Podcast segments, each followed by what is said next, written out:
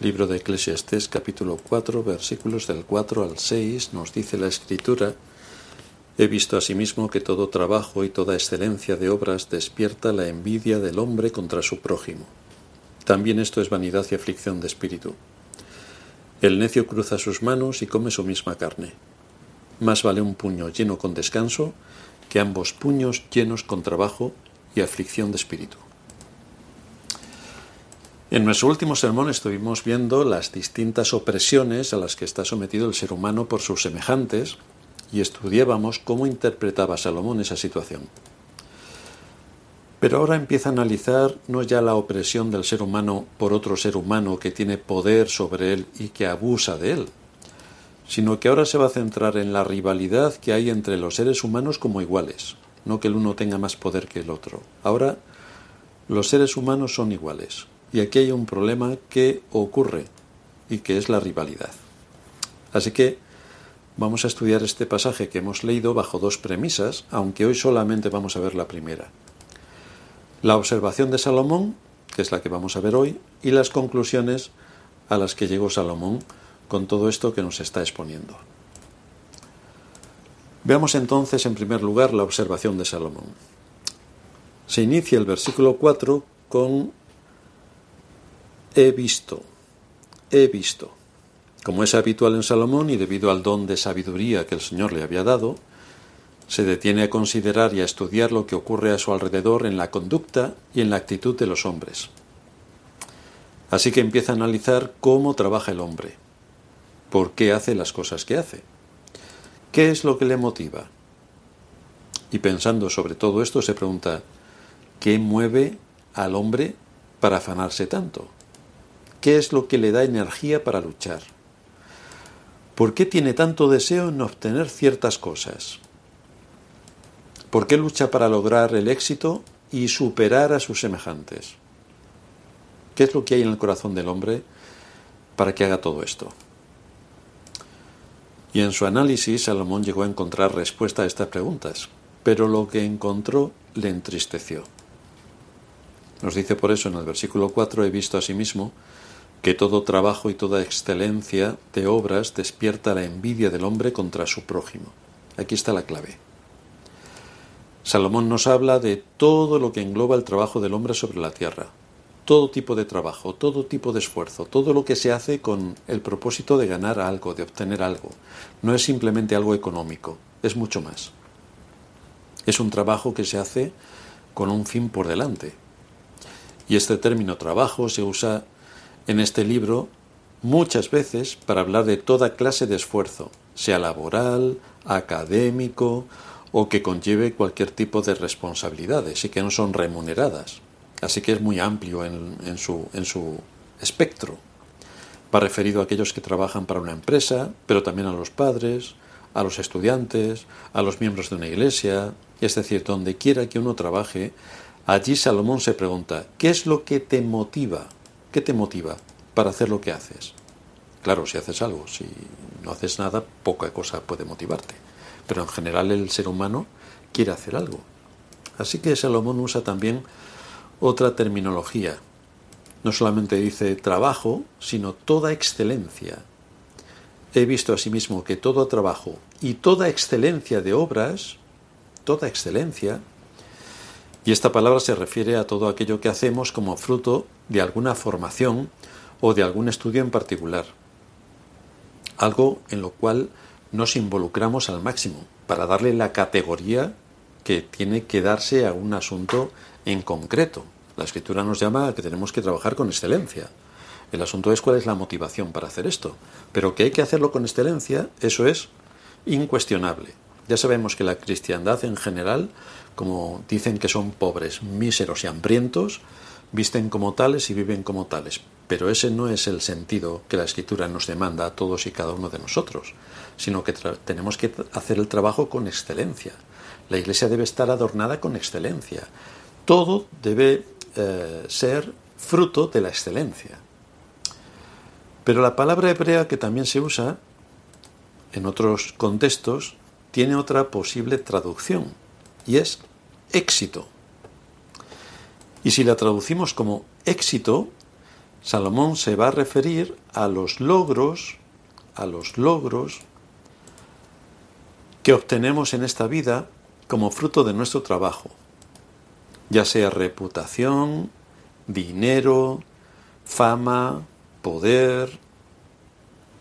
Salomón nos dice aquí que él había visto cómo los hombres en su afán por tener éxito en todo lo que hacen, son generalmente motivados por un deseo orgulloso de querer sobresalir, de querer estar por encima de los demás. Ese es el propósito principal, querer estar encima de los demás. El hombre por naturaleza no busca la gloria de Dios en lo que hace, no la busca, evidentemente. Y si este no es su propósito, es fácilmente deducible que vive para sí mismo y para su propia gloria, para su propia gloria. Por eso dice Salomón, he visto asimismo que todo trabajo y toda excelencia de obras despierta la envidia del hombre contra su prójimo. Pero es importante entender lo que es la envidia, porque es lo que Salomón percibió en los hombres y lo que nosotros mismos podemos ver a nuestro alrededor y en nosotros si no estamos atentos. En nosotros también lo podemos encontrar. El diccionario de la Real Academia de la Lengua Española define la envidia como el sentimiento de tristeza o enojo que experimenta la persona que no tiene algo y que desearía tener para sí mismo aquello que otra persona posee. Es decir, la envidia es un sentimiento de enojo contra otra persona que posee o disfruta de algo deseado por uno mismo. Y esto es lo que nos convierte en envidiosos. Y si esto se permite, entonces llega el impulso de quitárselo al otro o hacerle daño para impedir que siga disfrutando de lo que él no posee y anhela. Esto es lo que hace la envidia. La persona envidiosa es insaciable. Todos los de su alrededor son potenciales presas de su envidia y siempre encontrará a alguien en quien centrarse. Como personajes envidiosos en las escrituras tenemos a Caín, tenemos a Saúl o tenemos a Judas. Esto es algo innato en el ser humano que viene provocado por el pecado y que por poco que se alimente produce un enorme daño. Podría pasarnos desapercibido este aspecto o podría pasarnos como algo poco usual, pero resulta que la escritura lo cita en numerosas ocasiones para apercibirnos. Por ejemplo, en Tito capítulo 3, versículos 3 y 4.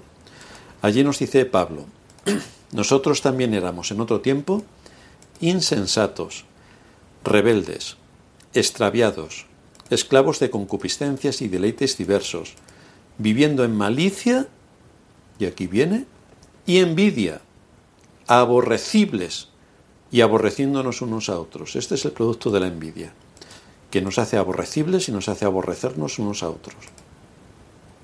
Así que esto es lo que nosotros éramos en otro tiempo.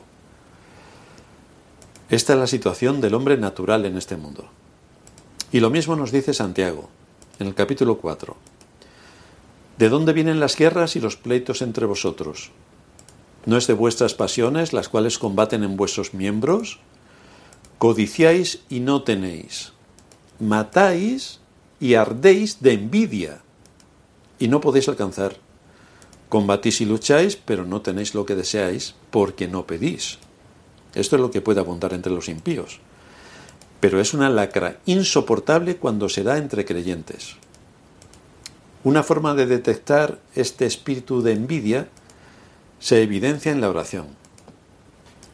La oración de este tipo de personas es una petición continua que tiene un propósito incorrecto, que no es otro sino el de satisfacer los deseos del corazón. Por eso sigue diciendo Santiago, pedís y no recibís porque pedís mal, para gastar en vuestros deleites. Este tipo de oración no solo identifica como envidioso al que la expone, sino es que además es una oración inútil que Dios no va a contestar. Jamás. Así que esto es interesante que lo tengamos en cuenta. Pedís y no recibís porque pedís mal para gastar en vuestros deleites. De ahí que Salomón nos dice que bajo la superficie de todo el esfuerzo que realizan los hombres, detrás de toda esa dedicación, diligencia y afán, lo que les mueve en la mayor parte de los casos es en la envidia. Es la envidia, es sobresalir, es despuntar, es decir, yo soy el mejor, yo hago más cosas, yo llego más lejos. Este es el motor del hombre sin Dios. Ser más que su prójimo, llegar más lejos que su prójimo, estar por encima de su prójimo, tener más cosas que su prójimo. De ahí que el Señor enseñó algunos aspectos importantes de la condición humana. En Marcos 7:20, el Señor está hablando y dice que lo que del hombre sale, eso contamina al hombre.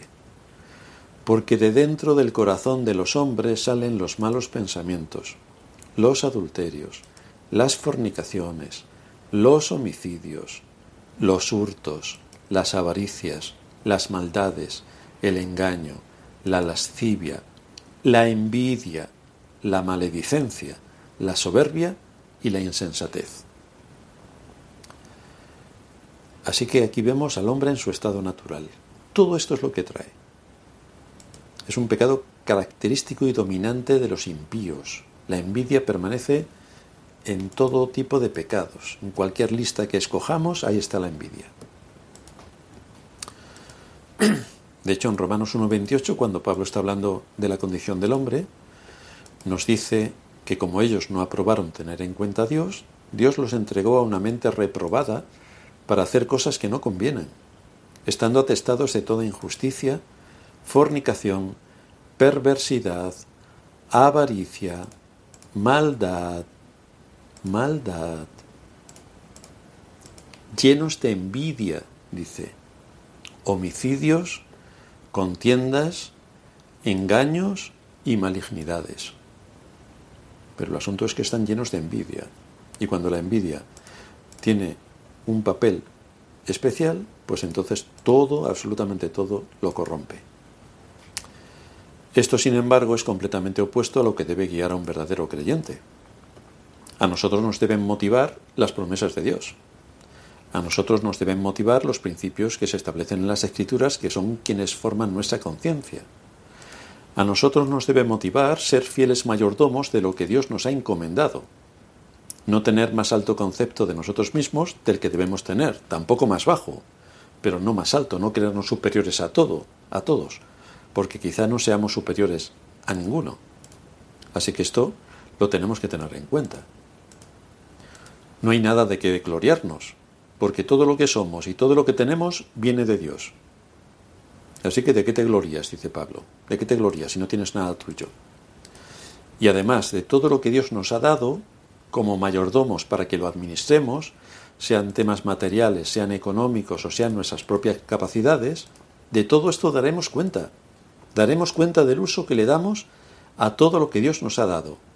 Así que el tema no está para ir presumiendo, sino para ser responsables de todo lo que Dios ha puesto en nuestra mano. Por eso Pablo en 1 Corintios 13, versículo 4, nos dice que el amor es sufrido, es benigno, fijaos, el amor no tiene envidia, el amor no es jactancioso, no se envanece. Así que mientras que lo que caracteriza a los impíos es la envidia, en el contexto de los creyentes nos está diciendo que por supuesto el amor debe primar, el amor lógicamente entendido de acuerdo a la ley de Dios, no al buenismo, sino a la ley de Dios. Y en ese contexto, el amor no tiene envidia. De manera que el principio que debe gobernar la vida del creyente es incompatible con este principio que gobierna la vida del impío.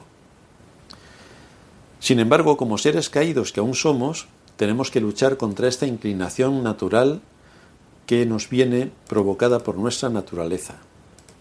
Tenemos que luchar continuamente. Luchar, luchar.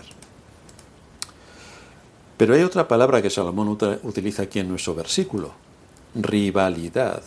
No solamente trabajo, sino también rivalidad. ¿Qué significa esta palabra que Salomón usa aquí? La palabra hebrea que se usa en este libro y que se traduce como rivalidad, aparece en nuestras Biblias también traducida de otras maneras. En algunos pasajes se traduce como celo. Celo. Por ejemplo, en el segundo libro de Samuel, capítulo 21, versículo 2, se dice, y llamó el rey a los Gabaonitas, pero Saúl había procurado matarlos en su celo por los hijos de Israel y de Judá. El Salmo 69, en el versículo 9, dice, porque el celo por tu casa me consume. Sin embargo, esta palabra rivalidad también se traduce como envidia en otros pasajes. Por ejemplo, en Proverbios 23, 17. No envidie tu corazón a los pecadores. No tengas rivalidad con los pecadores. No rivalices con ellos. Es lo que está diciendo. Y utiliza la palabra envidia. No envidie tu corazón a los pecadores. En el Salmo 106, versículo 16, cuando en el campamento tuvieron envidia de Moisés y de Aarón, el santo del Señor, es decir, que los propios israelitas tuvieron envidia de Moisés, rivalizaron con Moisés. ¿Pero dónde vais? Pues sí, esto en algunas iglesias también se da. Algunos bastante listillos empiezan a rivalizar con el pastor, pero aquí no hay que rivalizar por nadie, hay que rivalizar por servir al Señor, pero no para ver si podemos ponerle una zancadilla al pastor o qué podemos hacer para rivalizar con el pastor. En Génesis 37:11, y sus hermanos, está hablando de José, le tenían envidia, pero su padre reflexionaba sobre lo dicho. Sus hermanos le tenían envidia. Es decir, había una rivalidad que ellos querían presentar frente a José, su hermano. Esto aparece de una manera bastante constante en la escritura. Como vemos, esta palabra hebrea se traduce de varias maneras. También literalmente quiere decir quemarse o ser consumido por un deseo. Esto es la envidia. Da la idea de una pasión poderosa y ardiente que envuelve completamente a la persona envidiosa. Y por lo tanto, condiciona sus emociones y lo presiona para hacer cualquier cosa con tal de salirse con la suya y estar por encima de su prójimo. Ahora bien, si se utiliza correctamente, el celo de tu casa me consume, es de beneficio, porque se lucha por el bien del reino de Dios y el de su pueblo. Pero también se puede utilizar muy mal, como estábamos viendo, para otro tipo de propósitos bastante perversos. Se usa para bien como en el caso de tener un gran celo por una causa justa, por ejemplo, por ejemplo, en el caso de Elías, quien dijo en el primer libro de Reyes capítulo 19 versículo 10, He sentido un vivo celo por Jehová, Dios de los ejércitos, porque los hijos de Israel han dejado tu pacto, han derribado tus altares y han matado a espada a tus profetas, y solo yo he quedado, y me buscan para quitarme la vida. Esta era la situación en la que se encontraba Elías.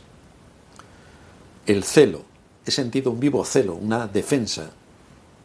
Sin embargo, la mayoría de las veces este término se usa para hablar de pasiones pecaminosas que tienen como raíz nuestro orgullo, nuestra soberbia y nuestro egoísmo.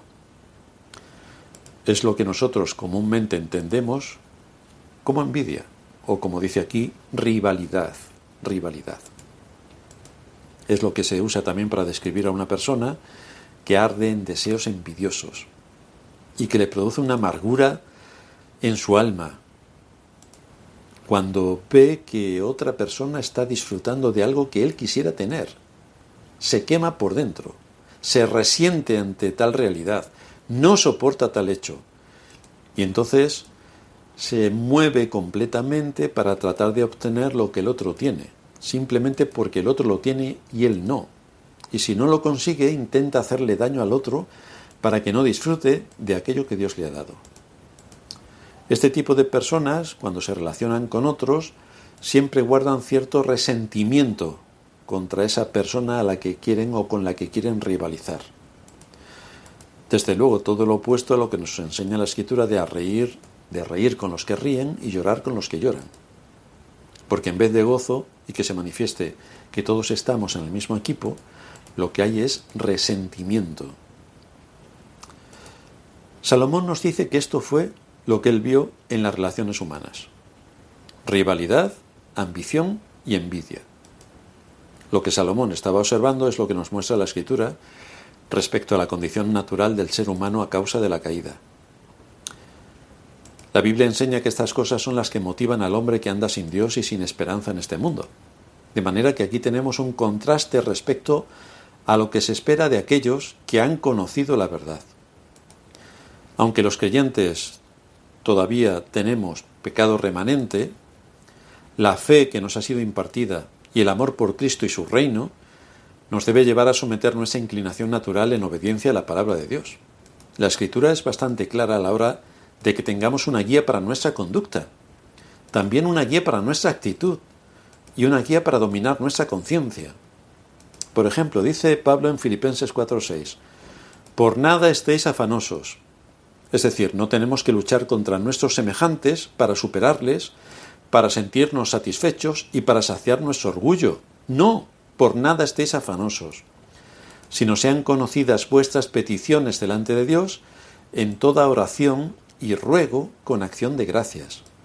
Y tenemos que pedir aquello que lícitamente es necesario, no para satisfacer nuestro egoísmo, nuestro orgullo, nuestra soberbia, sino aquello que sea y esté de acuerdo a la voluntad de Dios, por su reino, por el Evangelio predicado, por el bien y la prosperidad de su pueblo, porque nos siga alimentando con su palabra, porque nos dé fuerzas para la batalla. Hay mil cosas por las que lícitamente podemos orar. Añade Pablo, y entonces cuando hagáis esto, la paz de Dios, que sobrepasa todo entendimiento, guardará vuestros corazones y vuestros pensamientos en Cristo Jesús. Así que esto es lo que debe englobar y el propósito de la oración, que se debe hacer con acción de gracias. Añade Pablo, por lo demás, hermanos, todo lo que es verdadero, todo lo que es verdadero, ojo con las calumnias y el falso testimonio que tristemente se dan en las iglesias. Todo lo que es verdadero, todo lo honesto, todo lo justo, todo lo puro, todo lo amable, todo lo que es de buen nombre, si hay virtud alguna, si algo digno de alabanza, en esto pensad. Todo esto que está comentando aquí el apóstol Pablo es contrario por completo a los objetivos que los hombres tienen en sus vidas en este mundo. Lamentablemente hay muchos de las iglesias que también se suman a esto. Lamentablemente. Pero Pablo nos da y la escritura en general una senda, un camino absolutamente recto para saber cómo tenemos que andar y cómo tenemos que tratar los asuntos. Un impío vive para sí mismo, un creyente vive para servir a Dios. Por lo tanto, uno tiene como padre a Satanás y otro tiene como padre a Dios. Y su conducta lo evidencia. Su conducta lo evidencia. En la carta de Santiago también se nos habla de la coherencia y diferencia que debe existir entre aquellos que hemos conocido la verdad y los impíos. Dice Santiago en el capítulo 3, versículo 13. ¿Quién es sabio y entendido entre vosotros? ¿Quién es sabio y entendido? Muestre por la buena conducta sus obras en sabia mansedumbre. Buena conducta. Buena conducta. Pero si tenéis celos amargos y contención en vuestro corazón, no os jactéis ni mintáis contra la verdad. Así que aquí Santiago identifica la envidia como una evidencia contundente de que falta la salvación. Esto es lo que está diciendo. Hay una evidencia contundente de que falta la salvación. Y sigue añadiendo Santiago, porque esta sabiduría no es la que desciende de lo alto, sino terrenal, animal y diabólica. Porque donde hay celos y contención, allí hay perturbación y toda obra perversa. Esto es un buen, una buena exhortación para la cristiandad en general y también algo que nosotros no podemos pasar por alto. ¿Cuál es nuestro papel? No solamente en este mundo, en el desarrollo de nuestras actividades, sino especialmente en la, en la iglesia, donde nos unimos con nuestros hermanos en la adoración pública a Dios, donde nos reunimos para recibir su palabra, donde nos reunimos para equipar nuestra conciencia y moldearla de acuerdo a los parámetros de la escritura. Cuando esto no ocurre, tenemos un problema. Y de hecho, en muchas ocasiones, a bastantes personas que han estado en la iglesia les he preguntado si estaban en la, si asistían a la misma iglesia que yo, porque con toda esta enseñanza que nos da la escritura, Tú no puedes mantenerte recibiendo toda esta eh, clase de formación y hacer exactamente lo opuesto. Ahí falla algo bastante notable. Pero eso es lo que tiene el hombre sin Dios. Y ese es su objetivo en la vida. Un objetivo que está de acuerdo con lo que dice Salomón. Y ahora Santiago sigue diciendo lo que se espera de los creyentes. Y dice que la sabiduría que es de lo alto es primeramente pura, después pacífica, amable, benigna, llena de misericordia y de buenos frutos, de buenos frutos, sin incertidumbre ni hipocresía. Bueno, ¿qué vamos a hablar de hipocresía en la iglesia? Pero Santiago dice que esto no puede ser entre creyentes, que no puede haber hipocresía. Y el fruto de justicia se siembra en paz para aquellos que hacen la paz. Así que vaya exhortación que nos está dando aquí Santiago, vaya exhortación que nos da Pablo y vaya eh, advertencia que nos lanza Salomón a través de lo que él estaba observando. Así que todo esto nos debe llevar a reflexionar no para ser buenos en el sentido actual de buenistas, no, sino para actuar como se espera de los creyentes, con convicciones bien asentadas en nuestras conciencias, que no se dejen llevar por la corriente de este mundo impío y que sepamos limitar el deseo del corazón, para guardarnos del mundo y del mal. Esto es lo que nos enseña hoy Salomón, una exhortación bastante severa. Vamos a terminar en oración. Gracias te damos, Señor, por darnos tu palabra y por ver siempre en ella cómo nos guías a toda verdad, cómo corriges nuestro pecado, cómo nos exhortas, cómo nos amonestas y cómo nos muestras todas estas cosas para que sepamos cómo debemos andar en este mundo, para que nuestro corazón no nos engañe, para que no nos sumemos a la moda de la época en la que nos ha tocado vivir, para que no nos unamos tampoco a la moda de la cristiandad y su ataque continuo contra tu palabra y contra el deber que todos tenemos de estar en el lugar que nos corresponde y de buscar, por encima de todo, el bien y la prosperidad de tu reino.